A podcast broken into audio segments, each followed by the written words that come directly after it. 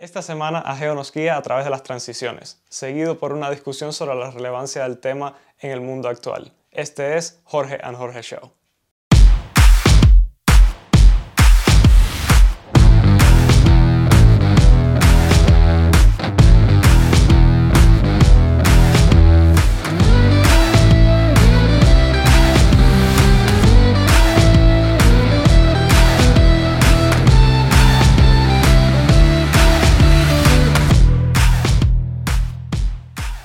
Este año sin duda ha sido bien diferente y nos ha obligado, entre otras cosas, a pensar en transiciones. Las transiciones han sido brutales, impuestas, forzadas, ¿verdad? Hemos tenido entonces que buscar ajustes inmediatos. Pero no podemos perder de vista de que una vez que todo eh, vuelva a, a la normalidad, tenemos que repensar si queremos ser los mismos, si queremos darle sencillamente continuidad de, una manera igualitaria a lo que veníamos haciendo, o aprovechamos justamente esta gran capacidad de adaptación, esta apertura gigante que hemos tenido casi a nivel internacional para producir los cambios que se imponen como necesarios. Por lo menos nuestra iglesia está moviéndose en medio de una transición. Varias, varios cambios están surgiendo. Y es importante, eh, al menos nosotros tomamos la Biblia como referencia para hacer esos cambios y sacar mayor provecho de ellos. Hay un pasaje en Primera de Corintios, capítulo número 10, que interesantemente nos llama la atención sobre Israel. La razón por la cual eh, Pablo nos llama, nos pone la atención sobre Israel, es por esto que le dijo a los corintios. Todas estas cosas les acontecieron, léase a los israelitas, como ejemplo, y están escritas para amonestarnos a nosotros que vivimos en estos tiempos finales. Y efectivamente, Israel se ha constituido un referente a través de la historia para todos los que hemos puesto atención a, la, cuestión espiritual. Israel es un ejemplo porque tipifica muy bien y de cerca la forma en que el ser humano eh, se comporta, reacciona, eh, redirecciona su rumbo y tenemos rápidamente varias etapas en, este ejemplo, Israel. Tenemos su, su, inicio con Abraham, allá su familia en Ur de los Caldeos y su traslado a Canaán, y los patriarcas que le siguieron, sus hijos, nietos, que terminaron en Egipto. Empezaron en una condición muy agradable, muy buena, muy satisfactoria, huyendo de, de una gran eh, crisis económica y lograron resolver refugiándose en Egipto. Pero qué interesante, eh, ese mismo lugar de protección en un momento se tornó más adelante en el lugar de esclavitud.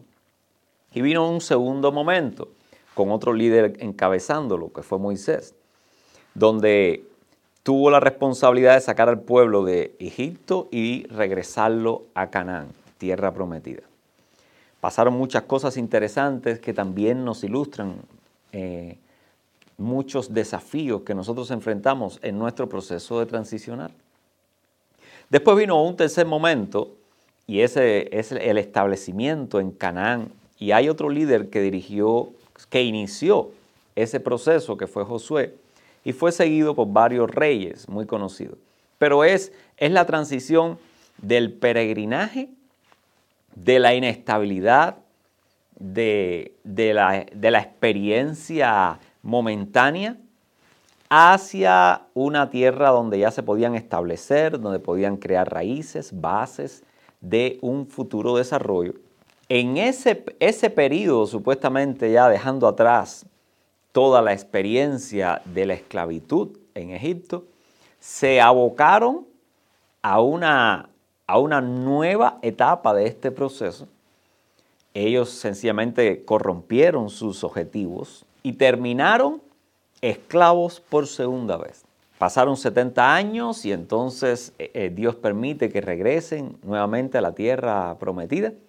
Y después de eso, pues aparece un silencio en las escrituras por casi 400 años hasta el Nuevo Testamento. Y en el Nuevo Testamento tenemos la intención, al menos aquí de, Pablo, de mirar hacia atrás y tomar como ejemplo todas esas experiencias. Ejemplo que no solamente aplicaba a la iglesia naciente, sino a toda institución constituida por humanos. Así que eso es lo que estamos, eso es lo que queremos hacer hoy. Pero en el caso nuestro, que estamos, estamos haciendo una transición importante, movimiento, cambios, quisiera que pusiéramos la atención en Ageo, eh, uno de los profetas de este segundo exilio, de este, de este retorno de una segunda esclavitud a la tierra prometida. Ageo, capítulo número 1, versículo 14, hace un pequeño resumito que quiero tomar como base de esta reflexión. Dice así, así despertó Jehová el espíritu de Zorobabel, hijo de Salatiel, gobernador de Judá, y el espíritu de Josué, hijo de Josadac, el sumo sacerdote, y el espíritu de todo el resto del pueblo ellos fueron y comenzaron a trabajar en la casa de Jehová, subraye eso, en la casa de Jehová de los ejércitos, su Dios. Bueno, le pongo un poco de trasfondo para que entienda. Israel había llegado, imagínense, 70 años soñando con, aprender la lección y recomenzar nuevamente. Y cuando llegan allí, pues eh, se ven muy entusiasmados con sus proyectos personales. La propia, eh, el propio libro de Ageo nos narra al principio que todos ellos se ocuparon en artesonar sus casas, en construir sus propios, sus propios proyectos de vida, se concentraron en sus propios eh, objetivos. Y obviamente, con aquella experiencia eh, querían lograr la mayor cantidad de beneficios posibles. Pero se olvidaron, no se olvidaron, consideraron que no era el tiempo para Dios. Dios, sin embargo, a través del profeta les dice, paren un momentico y reflexionen. Despierten un poco, no, no la actividad física, sino el discernimiento espiritual. Mire cómo se han esforzado, mire cómo siembran y recogen poco, mira cómo beben y no se satisfacen, cómo sí comen, pero no llegan a, completar sus ah, necesidades. Fíjense cómo se visten, pero sin embargo no se calientan. En otras palabras, mire cómo se están esforzando, sin embargo no obtienen el fruto equivalente al esfuerzo que están eh, que están llevando a cabo. O sea, son señales que a veces eh, tenemos alrededor de nuestra vida. Y me refiero muy directamente al pueblo hispano, que tiene como meta básicamente al llegar a este país, el país de las oportunidades, en prosperar. Pero esa prosperidad a veces es muy desordenada, consideran que al llegar el tiempo es básicamente de trabajo y olvidan toda una serie de situaciones que se mueven y están interconectadas con el trabajo, que son importantes para lograr una, una prosperidad equilibrada y que resulte en fruto para la familia. Y les pongo un ejemplo. Los hispanos tienen una, una serie de prioridades cuando llegamos aquí y sin discusión Usted le pregunta a cualquiera, ha venido aquí para trabajar. Esa es la primera, el trabajo. La segunda, básicamente, es ver si pueden reunir a su familia. La mayoría de ellos viene alguien adelante de otro estado o de sus países de orígenes. Y el objetivo es hacer dinero y ver cómo pueden eh, traerlos junto con ellos. Vamos a ver ahí cómo en ese proceso, en, esa, en esas prioridades que van siguiendo, apenas se quedan en la primera terminan mudándose de lugar en lugar sin echar raíces, desarrollando una mentalidad como, como Israel desarrolló en el desierto, donde, donde yendo detrás y con la aspiración de prosperar, eh, no lograban echar raíces en ningún lugar. Y realmente lo que han hecho, lo que hemos hecho es invertir las prioridades. Mi pregunta es, tomando como ejemplo ya lo que, lo que Israel vivió, y también ejemplo de muchos hispanos que, nos tenemos a nuestro alrededor. Cómo han acabado sus años, se les ha ido la juventud de un trabajo a otro, eh, lleno de, heridas, con espacios vacíos que no han podido llenar por, la falta de familia, de concretar los supuestos pasos que, venían después de, de conseguir un trabajo. Sin embargo, la, la verdadera, el verdadero orden eh, que Dios establece para nosotros y para el propio Israel es inicialmente, no es el trabajo, sino es conseguir un lugar donde establecerse. Y primero como comunidad. Fíjense, a, a, Egipto llegaron 70 personas, pero salieron de ahí siendo una comunidad gigantesca. O sea, para Dios, y Dios nos da el ejemplo con Israel de que lo primero que necesita un ser humano es comunidad. Llámese familia, la, menor, o su, o su contexto eh, más, más amplio, como puede ser familia extendida o comunidad que tenga que ver con nuestra propia cultura y así en extensión. Pero sin comunidad estamos absolutamente desconectados. A mí me, realmente me parte el corazón ver a veces jóvenes dando vuelta por todos los estados, tratando de, de, conseguir. Lo que ganan por un lado lo sueltan por el otro. No logran establecer ni raíces. Y déjenme decirles, eh, un árbol sin raíces, bueno, no espere frutos de ello. Entonces es importante, y ese es el segundo elemento. La primera es conseguir comunidad. Y la segunda, entonces, es conseguir establecerse, que en Estados Unidos básicamente significa una, una casa. Usted sabe cómo se vive en un condominio con personas arriba. Apenas se puede descansar. Si hay niños, corre, las quejas, eh, toda la, la situación crítica que se mueve alrededor de una convivencia demasiado cercana que no permite que la familia se establezca y se expanda. Niños, adolescentes, bueno, es muy difícil hacerlo en un espacio tan, tan cerrado como el condominio. Así que creo que lo primero que debe buscar un hispano acá, y eso lo aprendemos justamente del ejemplo de Egipto, es comunidad. Y bueno, ahí tiene a la iglesia. Es la mejor comunidad a la que puede apelar una persona sola, un hispano solo aquí en este país. Y la segunda es establecerse. Dejar lo más rápido posible eh, un, condominio o algo donde no pueda, no pueda establecerse realmente y, y tratar de establecerse en una casa. No importa si es alquilada o rentada, la estabilidad de una casa va a permitir que la familia pueda eh, consolidar ¿verdad? su proyección como pequeña comunidad. Entonces, y en tercer lugar estaría entonces el trabajo. Obvio, no estoy diciendo, eh, eso fue lo que empezaron a hacer los israelitas cuando ya se establecieron, empezaron a trabajar, a sudar, ¿verdad? Y a construir y a edificar. Y el trabajo empieza a rendir sus frutos. Y ahí empieza toda la base de la prosperidad. Pero tenemos un problema, la mayoría de los hispanos eh, trabajamos aquí eh, en, los trabajos que son temporales. Tienen que ver con el clima, tienen que ver con las épocas del año, ¿verdad? Sea en algunos lugares en la agricultura, en otros eh, es básicamente en los techos o en la construcción pero muchos de ellos dependen, según el lugar en que se encuentre, de las condiciones climáticas y no son trabajos que, por lo general son para todo el año. Por eso, eh, una fuente poderosa en estabilidad es justamente el trabajo. De ahí que es importante que eh, el hispano piense en trabajo como negocio propio.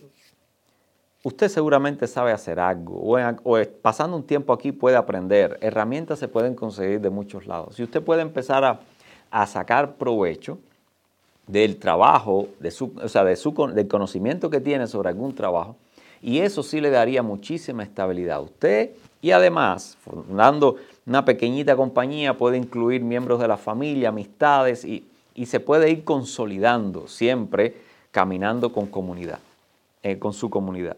Y vamos a ver que las señales, las señales van a cambiar. Pero necesitamos, como dice el profeta, despertar nuestro espíritu.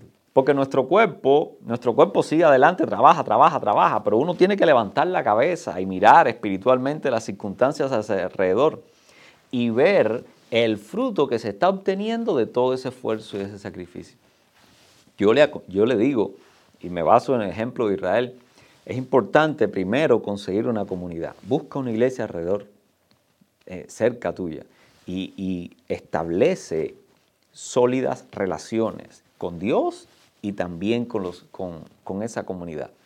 Segundo, establecete en una casa donde tu familia pueda expandirse, pueda proyectarse. Y en tercer lugar, piensa en, hacer un salto también para un trabajo eh, que te permita establecerte. Una vez que ya estamos establecidos, entonces eh, viene el otro desafío.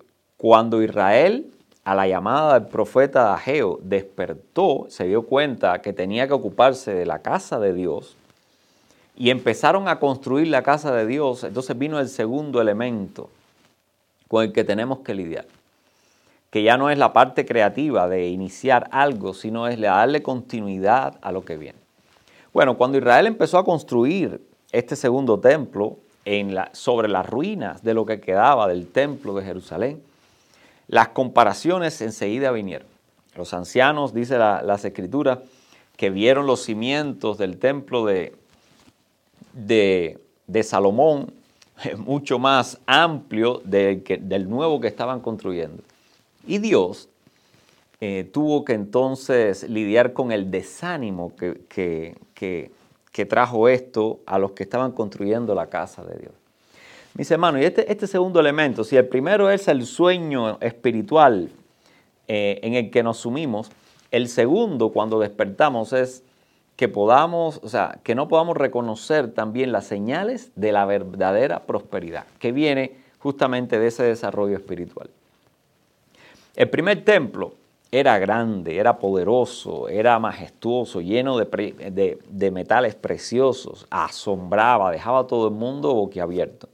La gloria estaba justamente solo de observarlo en sus paredes, en su construcción, en la finura de su arquitectura, en la combinación de colores y metales. Pero, pero Dios nos enseña que, que llevó a Israel de observar gloria en las cuestiones materiales a observar otro tipo de gloria. El, el mismo el mismo Ageo, Dios a través de Ageo, les habla de que esta gloria, que iba a llenar de una gloria diferente a ese nuevo lugar. Y esa gloria tenía que ver con la esperanza, con la proyección que Dios tenía en lo adelante, enviar a su Hijo, el deseado de las naciones. Pero es interesante cómo ahora la gloria no está relacionada con la construcción, sino con lo que va a venir dentro de esa construcción. Entonces, hay muchas personas que podemos desanimarnos, ¿verdad? Pensando en, tiempos mejores que tuvimos o las oportunidades que perdimos por no, estar bien centrados con un objetivo. Y lamentarnos y desanimarnos porque se nos hemos perdido oportunidades preciosas. Pero Dios nos viene a animar tratando de que pongamos nuestros ojos en un proyecto mucho más profundo que el solo hecho de construir eh, físico. Esta nueva gloria estaba relacionada con una paz que Dios iba a traer a este mundo. Y aquí hay algo importante para nosotros los hispanos en este lugar. El hecho de meternos tanto en nuestros proyectos personales nos hace olvidar de que estamos viviendo en un contexto muy amplio donde se dan muchas interacciones no estamos exentos de, que nuestras interacciones con, grupos de personas o culturas que están eh, diferentes a nosotros, pero que están a nuestro alrededor, encontremos tensiones y dificultades que nos lesionen o produzcan lesiones a otros. Y entonces esa, es, e, esa, esa ausencia de paz hará que nos metamos, nos encerremos unos, de, nos en nosotros mismos. Los hispanos somos muy compartidores y estamos llamados a aportar, y yo lo veo así, a aportar a este país apertura, intercambio, comunicación, eh, puntos comunes, ¿verdad? De, de, acercamiento entre, entre diferentes culturas, entre personas, entre personas totalmente diferentes, incluso con idiomas diferentes. Entonces, eso, eso le da un sentido mucho más allá al sentido de qué? De la propia prosperidad de mi familia y de mi pequeño grupo. Porque ese pequeño grupo va a ser afectado, obviamente, por el comportamiento de otros grupos.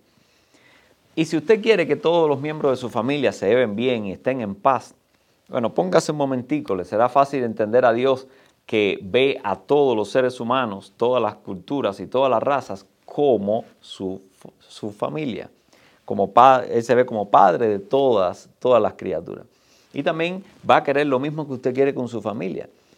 Entonces, ese proyecto de paz que usted necesita, que lo entienda cada uno de sus hijos, su esposa y las personas con las que usted convive, Dios también lo sueña para toda la comunidad humana. Entonces, cuando uno se suma, cuando uno se suma a ese proyecto mucho más grande que uno mismo, uno trasciende y esa trascendencia nos permite a nosotros eh, evitar caer en huecos, en vacíos de desánimo. Entonces, Dios viene a reconstruir nuestras metas y viene a hacerlas mucho más grandes y viene a conectarla con las metas de otros. Esa conectividad nos va a sentir, nos hacer sentir parte de, un proyecto más grande de cualquiera que podamos imaginar en lo personal. Concluyo.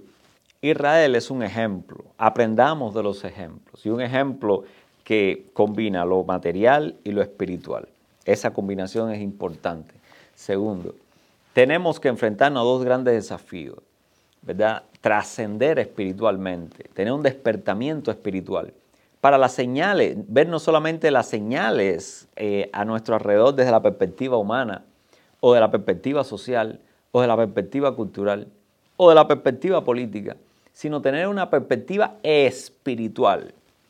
Y Dios puede despertarnos ese espíritu y poder reencontrarnos en el camino. Y finalmente, cuando estemos en ese camino, ojo con desanimarse. El desánimo viene por la incompetencia de conseguir algunas metas, para lo cual Dios nos puede ayudar, o desanimarse porque las metas que perseguíamos eran demasiado pequeñas y las pudimos alcanzar y entonces ya no tenemos qué otras metas trazarnos, qué otro objetivo y qué otra forma de ser útil podemos, podemos proyectar. Es ahí también Dios nos va a ayudar, encontrando formas concretas de poner manos a la obra para esas metas y darnos incluso una meta que trascienda las nuestras y así nos integre al resto de la humanidad.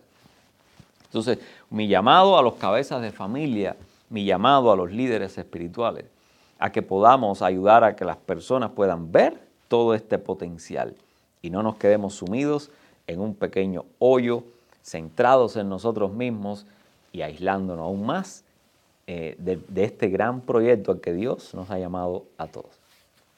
Muchas gracias y que Dios les bendiga.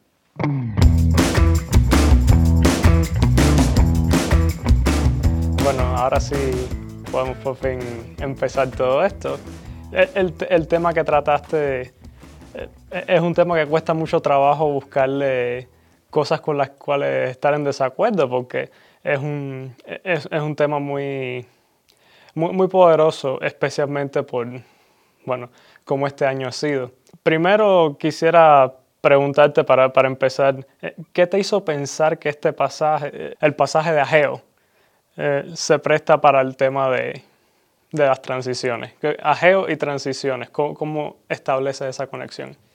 Bueno, Ageo es un profeta que viene a redireccionar al pueblo de Israel cuando está regresando, está en su segundo comienzo. Israel había estado 70 años en, Babilonia y ahora recibe permiso para regresar. Están en su segundo año eh, en esa nueva experiencia de retomar su tierra. Y empezar a reconstruir todo lo que dejaron atrás. Y obviamente hay muchos sentimientos encontrados. Haber estado 70 años, posiblemente los que lleguen ahí sean eh, dos generaciones nuevas, además de, las que de la que se fue. Entonces, imagínate el dilema generacional, primera, segunda y hasta tercera generación, en medio de una tierra de la que muchos de ellos habían escuchado pero no, no conocían. Y, esa primera generación, los más ancianos, tratando de explicarle cómo eran las cosas. Y las preguntas y cómo era esto y por qué nos fuimos para allá. O sea, hay, o sea es ese momento para, para rediseñar todo. Es un punto de inflexión donde quiero entender el pasado, o sea, las conclusiones de todo lo que pasó y todo lo que se nos abre por delante. Y por supuesto, eh, el nerviosismo principal de la gente es tratar de afianzar su pequeño pedacito, establecerse ahí.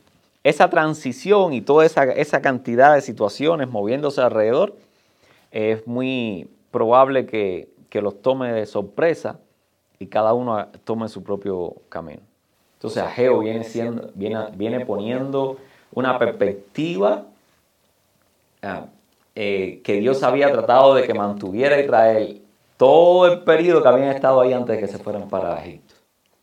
Entonces Ageo actúa como, un, como un agente de como un agente de, de aquello que se perdió, de, de, aquellos ideales que no necesariamente se perdieron, pero, pero que se, se cortaron, de cierto, cortaron la localización geográfica con, con las prácticas y Ageo aparece como este agente que trata de establecer esta conexión otra vez. Exacto. Y ayuda a, darle continuidad. ¿Y hacia dónde? Hacia en qué sentido debe, debe seguir esa continuidad? Entonces esta, esta transición para los israelitas viene siendo de, una transición de, de esclavo mínimamente de, refugiado, aunque sea, de a regresar a, su tierra, a, empezar otra vez. Y esto es un tema muy, recurrente en, las escrituras. Una cosa que, uno se puede preguntar es, bueno, ¿y por qué la emigración de, desde Persia, desde el imperio de Ciro el Grande, en lugar de la emigración, la original, la, más conocida, la más famosa, que es la de Egipto? ¿Por qué este pasaje eh, para ti refleja mejor la, realidad actual, la cuestión de transicionar, la cuestión de, arraigarse. Claro, esta segunda transición parte de una distorsión del proyecto que, eh, de, de, establecimiento que Dios les había dado. Eso no era en Egipto, en Egipto todo era transitorio. Llegaron allí básicamente refugiados y por voluntad propia, con José, que Dios había localizado para, apoyar ese, la supervivencia de esas 70 personas que en ese momento formaban parte, era todo el pueblo eh, de Israel. La otra cuestión es que ellos nunca habían tenido un acercamiento, nunca habían tenido como comunidad, siempre era el, el, Dios de Abraham, el Dios de Isaac, el Dios de Jacob, pero ahora eran una comunidad y aquellos grandes patriarcas eran historia diría yo que parten de, lo, de, de una etapa primaria del plan de Dios hacia el establecimiento, hacia una revelación de lo que Dios quería. Pero con Ageo no es ese caso. En Ageo ellos habían tenido siglos de establecimiento con sus leyes, con sus principios, con sus proyectos bien claros, no solamente a nivel de idea, sino a, a nivel de concreción habían tenido un lugar dentro de los reinos vecinos, un reconocimiento, eh, incluso por, por, eso, esos reyes eh, eh, que les circundaban, y ahora eso lo habían perdido. O sea, no iban, yo no, antes en Egipto venían de menos a más, pero ahora venían de más y tuvieron que regresar al menos para entonces volver a partir de donde estaban. Esa, es la, imagen que me llevo, o sea, puedo dibujar ciertos paralelismos. Um, sí, o sea, Egipto eh, como dices, llegan siendo 70 personas, siendo, siendo un, pequeño grupo y salen como un pueblo. No solo eso, o sea, se vuelven incluso mucho más fuertes como una tribu nomádica del desierto que es capaz de conquistar la tierra prometida. Y en, este, en esta cuestión es la pérdida de su civilización y cómo, tú reconstruyes lo que has perdido, porque los de Egipto nunca perdieron nada, al contrario. Entonces, me, me hace mucho el paralelismo de, de que cuando cae el imperio romano, tiene el imperio romano del oeste, colapsa y el imperio romano del este tiene que, que reinventarse. Eh, y gracias a esa reinvención lograron durar mil años más después de la caída del, del imperio romano del, del oeste. Entonces, eh, parece que es un tema, y esto lo quiero usar porque los israelitas en el Antiguo Testamento son como, como este grupo que, que nos, nos, enseña, que nos enseña mucho, eh, del que, el cual se puede traer muchas enseñanzas prácticas a, nivel de civilización, incluso no, no, solo a nivel personal, a nivel de, bueno, de comunidad. y, y, entonces, no sé, me, me interesa mucho eh, cómo, cómo, tú ves a Israel como un referente de, de, cultura en general. Sí, es que la mayoría de los pueblos, eh, su historia está, está construida básicamente por observaciones de, entes de ese propio pueblo. Pero Israel tenía una diferencia. Israel tenía lo que se llamaban los profetas, que no los podemos llamar filósofos, que es lo que, con lo que cuenta generalmente la mayoría de, los pueblos, eh, las, civilizaciones. Tienen sus agentes de orientación eh, en, periodos de en todos los periodos, periodos normales y periodos de caos. Pero Israel, eh, lo que tenía, a diferencia de los griegos, eran profetas, son, son personas que no, no apelaban a una reflexión histórica o una reflexión estadística, una reflexión eh, filosófica o, o de cualquier otro tipo, o sea, que no eran meramente reactivos a, lo que sea que pues, estuvieran contemplando. Exacto, no están observando el medio y tratando de, descubrir qué, qué es lo que sigue. Todos estos profetas vienen aludiendo que tienen una revelación especial con un Dios que les hace recordar, los llamó, les asignó una responsabilidad de prototipo para la humanidad, de referente para la humanidad, pero a la vez permitió que fuera visible a través de, los, a través de siglos eh,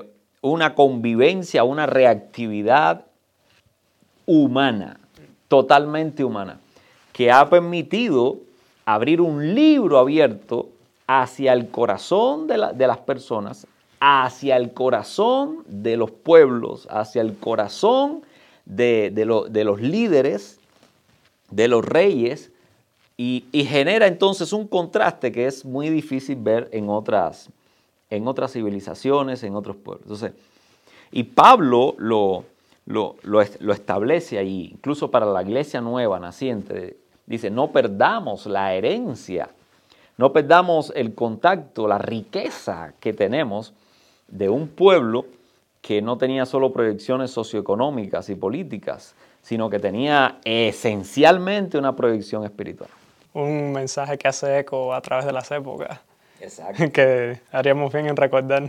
Y a mi entender, eh, por supuesto reconozco el valor de todas estas disciplinas humanas, pero considero obviamente súper importante, ¿verdad?, que, que nuestras sociedades se abran a esa perspectiva espiritual y con un ejemplo tan trascendente como este y con los frutos que ha dejado, pues obviamente no es de desechar. Ahora, a, mí se me, me, gusta mucho buscar la, los argumentos que, que, pueden interpretarse como paradójicos, como que son contradictorios. Y uno, un tema de, bueno, del canon hebreo es la historia de Abraham. Y la historia de Abraham básicamente eh, tiene una llamada a la aventura, es, es una épica en cierto nivel. Y Abraham es llamado a, dejar el lugar donde está arraigado y, e ir en busca de su destino. Entonces, lo que quiero decir es la diferencia que aquí encontramos, porque en, la cuestión de arraigarse, de participar en la cultura, de no, de no tener un estilo de vida nomádico como el que hablamos para, especialmente para comunidades hispanas. ¿Cuál es la diferencia entre un estilo de vida nomádico y aventurarse?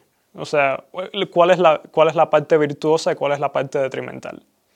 Bueno, no podemos dejar, eh, o sea, eh, no podemos perder de vista el, punto inicial. Y ahí está una gran diferencia. Eh, aventurarse es ir a buscar suerte, ¿verdad? Es un impulso netamente humano. Abraham es extremadamente detallado en la Biblia que es un llamado. O sea, ¿por qué una persona rica, una persona con posición, una persona con familia, una persona eh, con, con perspectiva, con recursos, con nombre en una sociedad va a abandonar, ¿me entiendes? Todos esos predios, dejar todo atrás y salir con su familia como si estuviera huyendo, que no es huyendo, es sencillo. Eh, no va de menos a buscar más, está dejando el más para, para, enfrentarse a una historia de menos, eh, solamente por creer eh, en Dios. Y por supuesto, muchos pudieran preguntar, ¿cómo es eso de que creyó en Dios, un Dios que apenas conocía? ¿Cómo es eso? El problema es que la mayoría de las veces la forma en que Dios despierta a las personas es generando una incomodidad con el status quo donde vive. Son personas con, con inclinaciones morales fuertes, elevadas, sólidas, que, que, que, parte de ellas hacia, hacia el infinito, tratando de ver hacia dónde me llevaría esto. Y generan una inconformidad con el lugar donde estaba. Y es posiblemente que eso es lo que haya pasado con Abraham y su familia.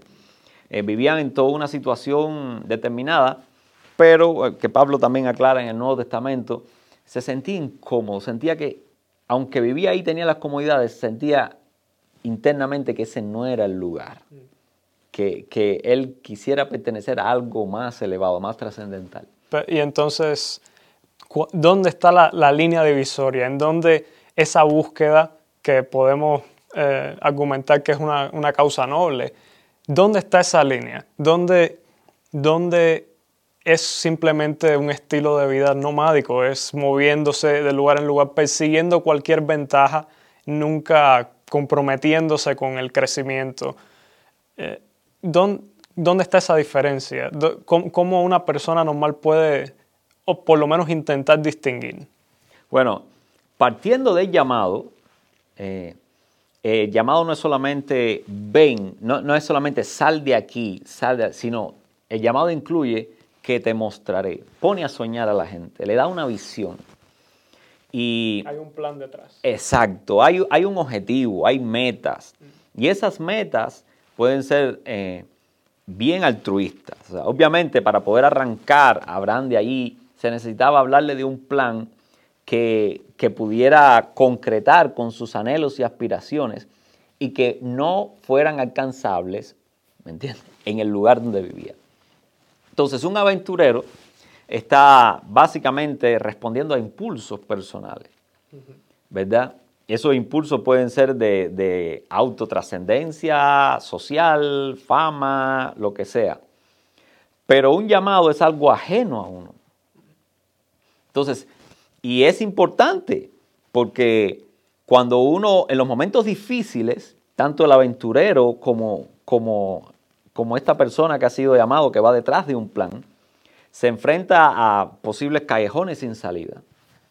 Eh, quien, ha, quien ha respondido a impulsos personales no tiene que apelar para reafirmarse en esos momentos, pero quien ha tenido un llamado, y ese llamado es serio, y está fuera de él, pues a ese llamado puede acudir y encontrar fuerzas, renovarse y continuar hacia lo desconocido con una convicción que le permita enfrentar cualquier desafío. Entonces hay, una, hay un elemento de, de, activo contra pasivo, un activo contra reactivo, mejor dicho. En lugar de estar reaccionando a cualquier oportunidad que aparezca aleatoriamente, como, bueno, casi que podemos ver un poco de cuál es la eh, ligarlo a la diferencia entre el, entre el filósofo y el profeta. El profeta tiene una autoridad moral, tiene un plan detrás de su, de su, de su comportamiento, de lo que sea que, vaya a hacer, mientras que el filósofo está encadenado a, simplemente lo que aparezca. Sí, y aquí se pudiera dar una, la, eterna contradicción o supuesta contradicción entre revelación y raciocinio, que la mayoría de la gente tiene la tendencia a verlos enfrentados y, y no los ven complementarios. Y es como lo ve la Biblia. O sea, hay momentos donde, donde Dios le dice, medita en tu corazón, eh, reflexiona, eh, sé serio, sé consecuente. Y otras veces viene y dice, eh, de parte del Señor dice esto. O sea, yo creo que debemos hacer uso del raciocinio todo lo que podamos. Debemos usarlo desconectado o en oposición a la revelación, creo que ahí nos estamos poniendo un techo. Y creo que ahí es donde está la trascendencia del pueblo Israel, que podía contar con ambas fuentes, ¿verdad? La fuente de raciocinio, avanzar tanto como pueda, pero contar con esa revelación en los momentos oscuros y de desorientación. O sea, la, cosmovisión general a la cual te mueves a través del mensaje. O sea, por lo que pude apreciar, e, e, es, el camino al que te estás moviendo.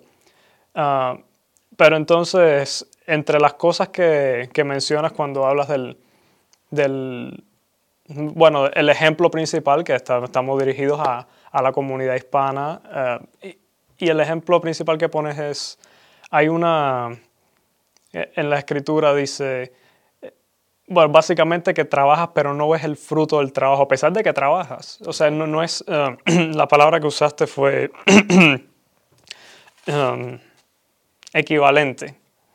O sea, el fruto no es equivalente al trabajo. Exacto. Aún así, diligencia es una virtud, o sea, la capacidad de esforzarte, de... es lo contrario a la pereza. Pero ¿en qué momento se vuelve detrimental? ¿En qué momento eh, me imagino que sea, eh, según lo que hemos hablado, no es cuando debe ser cuando, cuando no estás, cuando no hay un plan detrás, cuando no hay una, una verdadera motivación, otra que simplemente el fruto del trabajo. Exacto. El problema es que la, la, la capacidad de visionar, de esperar, de aspirar del ser humano tiene límites. Se multiplica con la comunidad pero también tiene límites.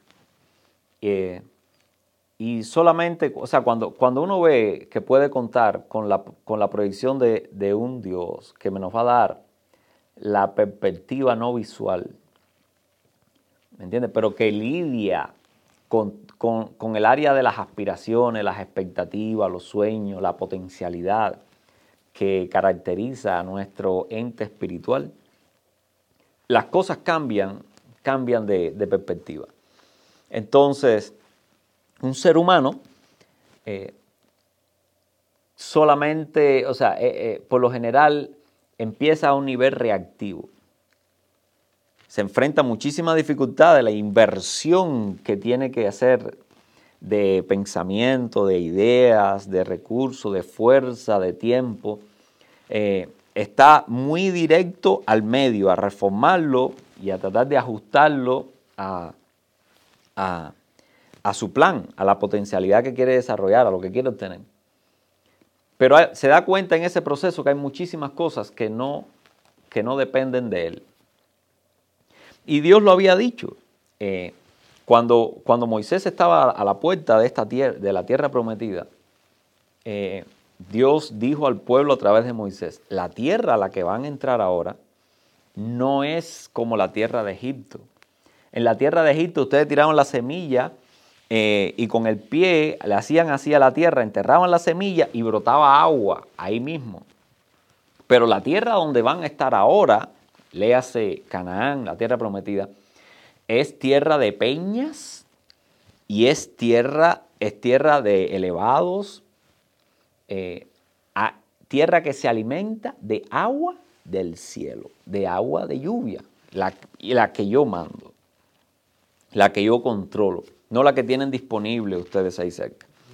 O sea, Y la prosperidad, Dios apuntando a que la prosperidad iba a estar ligada a la, a, la, a la obediencia, a la búsqueda de esa promesa que Él había dado. Y ahí establece una conexión entre, entre el lugar que Dios va a usar para prosperarlo, que no va a prosperar sin Él. Una tierra especial, una tierra que tiene sus características y con la cual Dios se identifica y se proyecta de manera especial. Y ahí aprendemos justamente de, de la necesidad de ver con ojos espirituales toda cuestión, toda aspiración, todo sueño.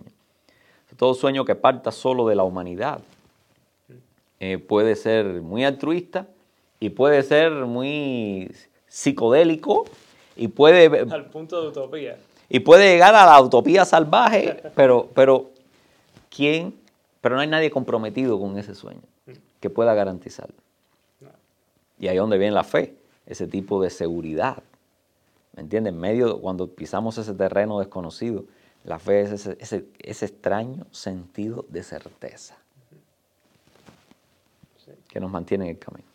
¿Y dónde entra la comunidad en esta, en esta imagen? El concepto de comunidad, ¿cómo se ajusta a este, a este panorama? Mira qué interesante cómo eh, Dios podía, eh, antes, de que, antes de que el pueblo creciente en Egipto llegar a ser tan populoso y tan grande, eh, incluso llegar a, la condición de ser esclavo, lo hubiera podido sacar de ahí. Pudiera haber buscado muchas alternativas, siendo un, grupito, siendo una familia, ¿entiendes? Patriarcal. Pero Dios, Dios no, Dios esperó que fuera un pueblo gigante. Bueno, la, lógica humana, el sentido común humano, Dice, bueno, si yo voy a mover a, un, a, un, grupo humano por el desierto, pues trato de que sean lo menos posible. La logística de, viajar por el desierto es horrible. O sea, mover una nación entera por un desierto, es, o sea, ¿qué, ¿qué puede explicar eso? El hecho de que fueran comunidad. Entonces, cuando tú ves los elementos que van pasando en, en ese proceso en el desierto, donde salen y Dios dice que hagan un campamento y, que, y, las tribus, y organiza las tribus y hace que ese campamento que iba a representar la presencia de Dios se ubicara en el medio de las doce tribus. Y esa reafirmación del concepto de que yo estoy en medio, yo no voy delante, de, en medio de vosotros. Moisés también, cuando escuchó de que Dios lo quería llevar, dice, no, yo, yo no voy si no vas conmigo. O sea, la, esencia tanto de comunión entre el grupo como entre el grupo y el líder y el líder y Dios, ¿me entiendes? Se refuerza muchísimo durante toda esa epopeya de progreso. Y de hecho, cuando van a entrar, toda una generación quedó atrás. O sea, increíble. Entra una nueva generación. Tú te das cuenta cómo cómo las variantes que Dios usa siempre está en función de las grandes comunidades que, ha permitido, que Él ido esperando que se concreten en el tiempo humano.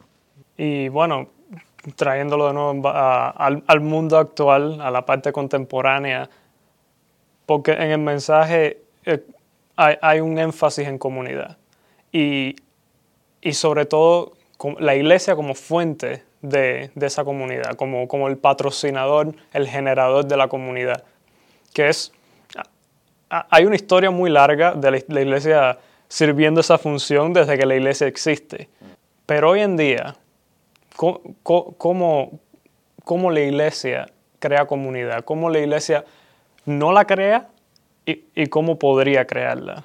Bueno, es interesante porque bueno, la iglesia sabe, es, es, ella se, se identifica con la misión de crear comunidad. Estamos hablando de iglesia como concepto, como las personas que, como, como los miembros de la iglesia, o estamos hablando de la iglesia como institución.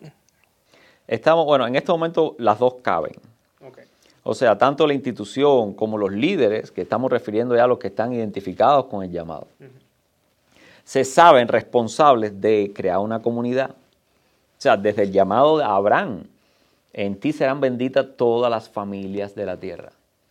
O sea, estamos hablando de, un, de una familia a partir de todas las, las, familias de la tierra. Entonces, eso, eso está en el ADN de la iglesia, la institucional y la, y la mística. Eh, creamos comunidad. Lo que a veces nosotros fallamos en entender de que esa comunidad no la podemos crear a partir de la mejor disposición y voluntad humana. O sea, esa comunidad no se va a formar a partir del gran humanismo del ser humano, sino se va a formar a partir del llamado del Padre a sus hijos. Y parte entonces de una reconciliación primero con el Padre.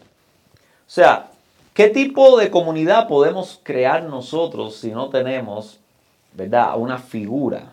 Y, me asocio aquí a la familia porque no hay mejor idea de comunidad la, fundación, la, piedra angular de, de la comunidad. Toda familia tiene padres, toda familia tiene adultos, toda familia tiene alguien que sobrevele por esa pequeña comunidad. Entonces, cuando la iglesia trata de... Y ahí es donde respondo a, a la parte de la pregunta, ¿en qué sentido no lo, no lo, no lo hacemos? En el sentido de que entendamos una comunidad formada entre nosotros y olvidemos el rol de que esa, esa familia esté supervisada no entre nosotros mismos, sino esté supervisada por el adulto, en este caso por Dios. Entonces, si nosotros empezamos a crear una, una, una comunidad a partir de una iniciar reconciliación de cada persona con Dios, pues entonces el potencial de los lazos, lazos de eh, familiares eh, ya, están, ya habrán estar establecidos. Ahora, mire qué interesante. Una persona decide moverse de un estado hacia otro. Eh, cuando se mueve acá, muchas veces se mueve por una, por una, una oferta de trabajo o a veces por una búsqueda o por un amigo o alguien que conoció que le dijo que aquí podía conseguir una mejor oferta. Usualmente una, una motivación, una oportunidad económica. Exacto. Y obviamos la necesidad de una comunidad de fe teniendo comunidad de fe. A veces pertenecemos a una iglesia y a una comunidad de fe, nos movemos y nos movemos de esa comunidad de fe sin tratar de establecer previamente una comunicación con esa comunidad de fe en el lugar donde vamos. ¿Cómo luce eso? Me refiero, ahora yo decido irme para otro lugar y yo eh, voy a Google y en Google veo cómo está el trabajo, a cuánto pagan, cómo está la renta, eh, qué sé yo, busco un montón de datos acerca de, el proceso de asentamiento y potencialidad económica o, educacional, lo que sea. Pero no, ese mismo Google no lo usamos para tratar de conectar con una comunidad de fe. Esa es una señal de, de cómo nosotros estamos montando o llevando a cabo este llamado de formar una comunidad, tal vez sin, sin vernos todos bajo la tutela de un padre. Porque si esa tutela del padre estuviera bien consciente en cada comunidad, pues entonces yo, yo trataría de ver dónde están estas personas, ¿verdad? En ese otro lugar. Y esto para los hispanos, para la mayoría de la gente tiene se, subvalora mucho, pero en especial para los hispanos tiene una importancia increíble. Porque como decía aquí, como tomando como ejemplo Israel, Dios los convirtió primero en comunidad antes de moverlo a, a, ningún otro lugar. Cuando los movió, pues los movió ya siendo una gran comunidad. Entonces, y a mi entender, para mucha, para una buena población de hispanos aquí en Estados Unidos, la comunidad de fe viene siendo el único seguro que tiene. Muchos contamos con seguro de vida, con seguro de salud, con seguro de casa, con seguro... Ah, puedo hablar de cuántos seguros hay. Todo se puede asegurar hoy por hoy. Pero el sustituto para los que no pueden aspirar, por la razón que sea, a uno de esos seguros, es solo una comunidad de fe. No puede ser ni siquiera una persona, porque una persona no te puede ayudar en todas las cuestiones que, para, para, establecerte en un lugar. Pero una comunidad, la, la, carga se hace muy ligera, muy sencilla. Sí, se distribuye. Entre todos. Entonces, la comunidad, yo creo que en ese sentido, la iglesia entiende su rol como comunidad, pero lo estamos desperdiciando justamente por esos dos factores. Todo, todo el potencial lo estamos desperdiciando en esos dos factores. No estamos, no estamos contando con el adulto que, que, cuida de esta familia y por tanto su interconexión. Y no estamos valorando tampoco la utilidad de protección y cuidado, ¿me entiende? Que tiene una comunidad para permitirnos movernos hacia, hacia la otra, hacia, hacia el otro momento clave, que es de establecernos. A veces, ¿no, no, no te parece que que e, ese fenómeno va más allá de probablemente de, las comunidades que nosotros usualmente experimentamos, que a lo mejor ese sea un fenómeno que sea más abarcador como parte de la cultura general de todo este país, que los Estados Unidos, de esta cultura contemporánea.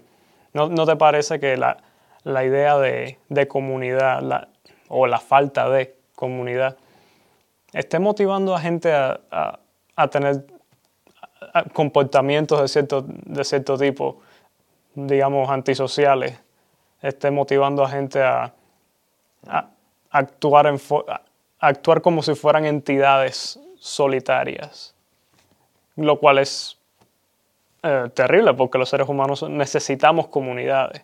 Mira, eh, todo ser humano, sobre todo en, eh, en, el lema que la gente asocia con, con esta, con este país, que tú puedes llegar tan lejos como puedas. O sea, la idea de trascender, la idea de progresar, la idea de expandir, mentira está en todo lugar.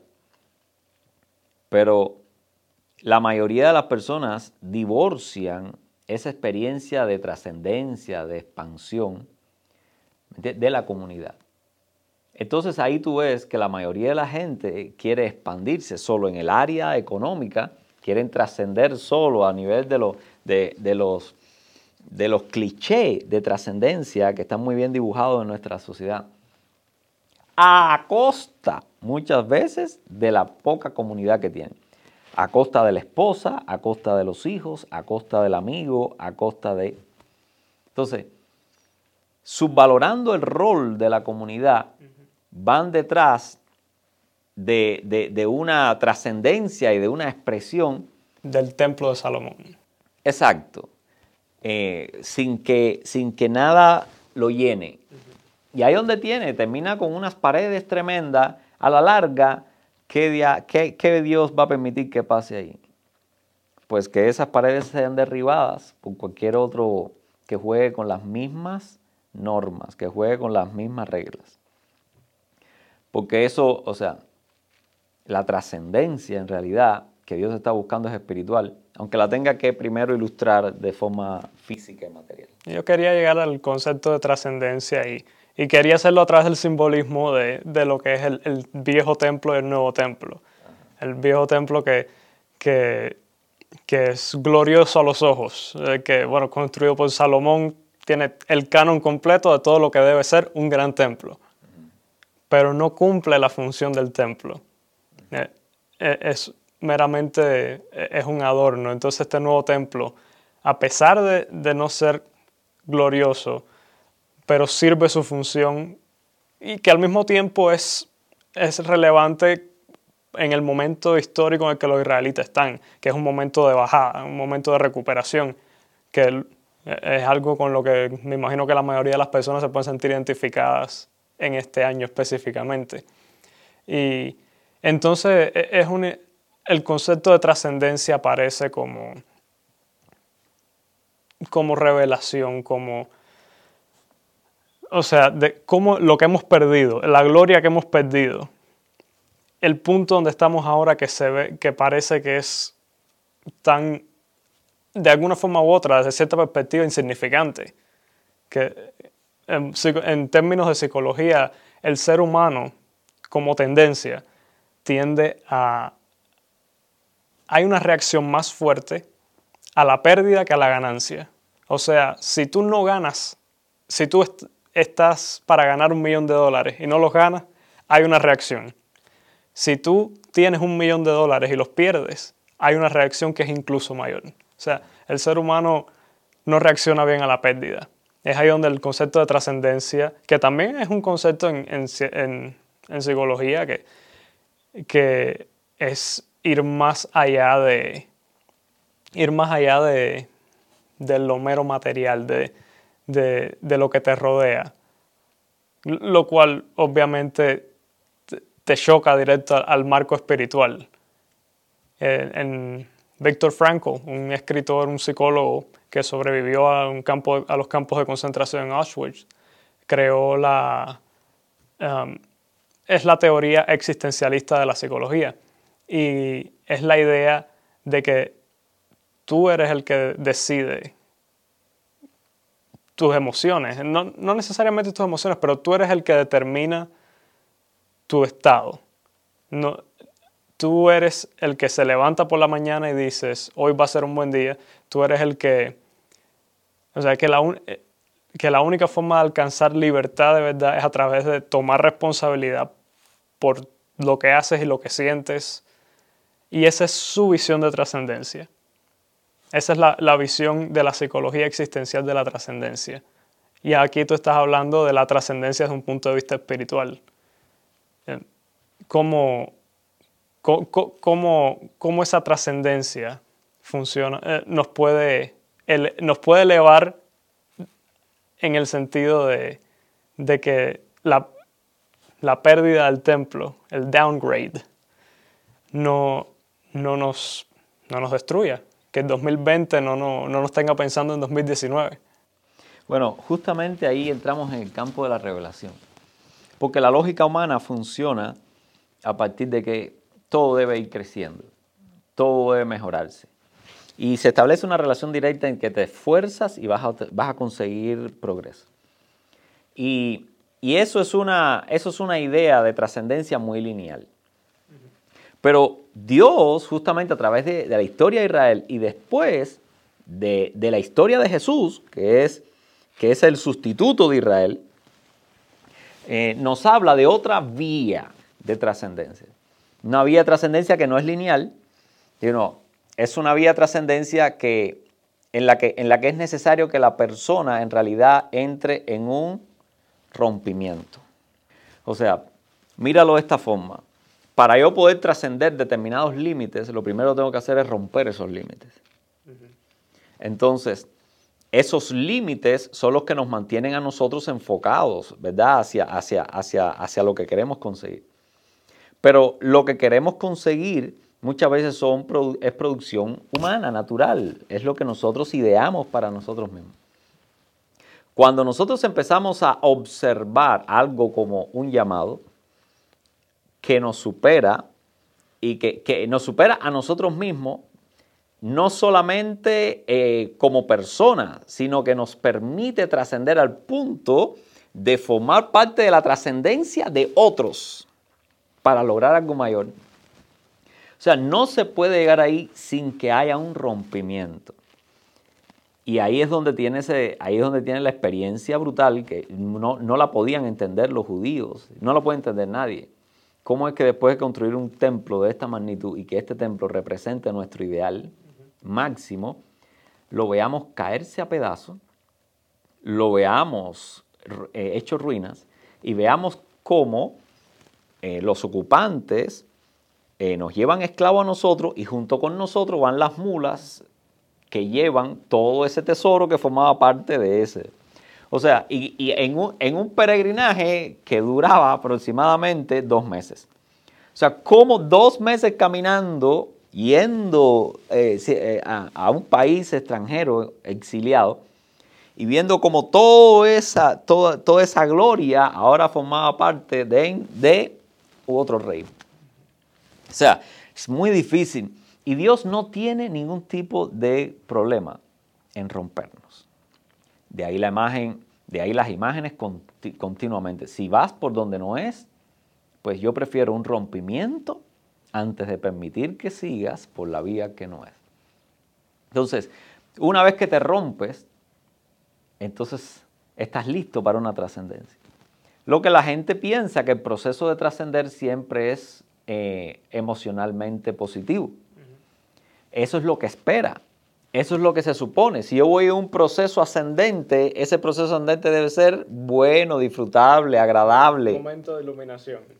Eh, eh, es un momento, la propia palabra te lo dice, trans. Y la realidad, por eso necesitamos un Dios que nos ajuste a la realidad y nos baje a nosotros de nuestras expectativas soñadoras. Bueno, esa trascendencia en la práctica tiene que partir de romperte. Y ahí la imagen de la cruz, ahí hay un Jesucristo, ¿me entiendes? Mostrando una trascendencia, llegando a un, a un, punto muy, muy bajo. Tomando responsabilidad por todos nosotros, básicamente. Y hundiéndose con esa responsabilidad hasta, hasta, el, el, hasta, el, hasta el hecho de no saber si voy a poder salir de esa o no. Y que esto sea una solicitud voluntaria. Que Dios diga, lánzate, eh, rómpete, estate dispuesto, toma tu cruz. O sea, es, muy fuerte, tiene que ser un acto de fe, no puede ser, no se puede apelar aquí a, la razón.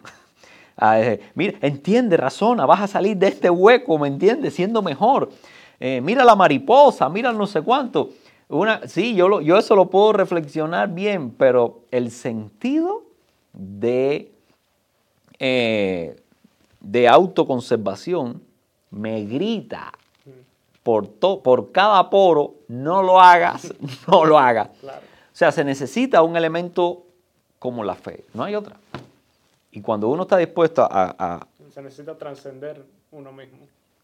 Cuando uno decide eh, andar por un camino que no conoce y que no controla, y eh, o sea, con la expectativa de llegar a un camino superior, ese es el mensaje del Evangelio. Eso es revelación. Eso no es raciocinio. Y ahí es donde necesitamos los profetas, ahí es donde necesitamos la revelación. ¿Verdad? Lo necesitamos. Y la forma más directa de hacerlo es a través de un ejemplo. Es un ejemplo. Hoy nos paramos en el siglo XXI, miramos para atrás y analizamos la historia de Israel y ahí después analizamos la historia de la iglesia y vemos que se repite. Sí, es un, es una repetición constante de, eh, ¿cómo es que alguien lo describió? Es un ciclo eh, de Israel, Israel está en problemas, Israel eh, se arrepiente de sus pecados, regresa a Dios, Dios lo saca del problema, Israel se corrompe y olvida a Dios. Y entonces es un ciclo constante, pero donde se ha descubierto, que se, se plantea que está la gran diferencia, es que Israel siempre reconoce que se equivocaron. Nunca le echa la culpa a la malevolencia natural del mundo. Eh, eh, Israel tiende a ser introspectivo. Eh, esta desgracia ocurre por, porque nosotros no, hemos sido adecuados, porque no nos hemos comportado como la situación requiere. Y ahí es donde es una, se, se fuerza la trascendencia. Es que está de frente a Dios. y Dios le manda a su profeta y le dice, tú eh, sabías esto, lo acordamos y no lo cumpliste así de frontal. Entonces, Dios, Dios usa herramientas de confrontación para eso. Entonces, cuando tú borras a Dios y borras los oficios de Dios, entre ellos el profeta, pues entonces ya tú sabes, entre humanos nos acomodamos las cosas lo mejor posible a partir de nuestro ideal de trascendencia. La mejor forma de que tú mejores es que yo venga, te explique. Ah, ah. pero eh, eso, eso se hace con personas que no tienen un, un pacto cerrado con Dios. Por eso es importante, es importante eh, abrirnos al adulto mayor y dejar que nos guíe para trascender, ¿cómo formamos parte de un proyecto superior? ¿Cómo encontramos nuestro camino hacia, hacia un desafío que nos ayude a trascender? ¿Cómo evitamos ser ese nómada que, que se mueve de lugar en lugar? ¿Cómo nos convertimos en la persona con el plan? La persona que es capaz de echar raíces, que es capaz de encontrar comunidades y, y prosperar no solamente para construir el templo de Salomón, sino para construir quizás el templo de Salomón, quizás el templo más pequeño, pero el templo que va a servir su propósito. Sí, yo creo que la base está en la humildad. una vez que yo quiera pararme sobre, mis propios hombros, eh, no quiera ejemplos, no, no, quiera, no quiera contar con algo más que, que mí mismo. Eh, eh, cuando todo lo que me rodea, yo lo, lo o sea, solo lo puedo asimilar a partir del prisma de mí mismo. O sea, cuando yo me subo a la categoría de Dios. Entonces, no, ya, o sea, ya cerré todas las puertas a la trascendencia. Porque un Dios tiene que trascender. Un Dios no necesita trascender. Un Dios solamente necesita mostrar lo trascendente que es. La cuestión se complica cuando yo estoy conviviendo con, Dios, con otros dioses. Entonces, uno de los grandes desafíos, uno de los grandes desafíos es cuando yo quito a, cuando yo quito a Dios, eh, ¿quién queda? En el resto de, la experiencia humana, cuando yo quito a Dios, o vamos a ser un poco más general, cuando yo quito la idea de, de un ser superior, ¿quién es el próximo ser superior que queda? Uno mismo. Entonces, si uno es el ser superior, pues entonces, ¿dónde queda la trascendencia? Yo nada más tengo que probar las opciones, ¿me entiendes? A mi alcance, pero yo no voy a buscar nada más allá de mi alcance, porque todo lo tengo en mí mismo. Entonces, se necesita eh, este viejo proceso que una y otra vez eh, vemos en, el Antiguo Testamento y en el Nuevo Testamento, es ser confrontado, reconocer, eh, arrepentirse, esperar esa, esa gloriosa sensación de ser perdonado, esa sensación de liberación y, y, sentir la apertura a todo un potencial nuevo que no va a descansar en mis limitaciones, va a descansar en la, en la bondad de aquel que me ha liberado. Yo creo que esa es la forma perfecta de terminar esta conversación. Ya sabes, la, la lista de cosas para hacer para lo que queda 2020, ahí mismo está. Así mismo. Muchas gracias por conectarse a nuestro show, espero que hayan disfrutado el contenido. Si les gustó el contenido, por favor no olviden dar like, suscribirse y darle a la campanita para que estén notificados de cada vez que un nuevo episodio salga al aire.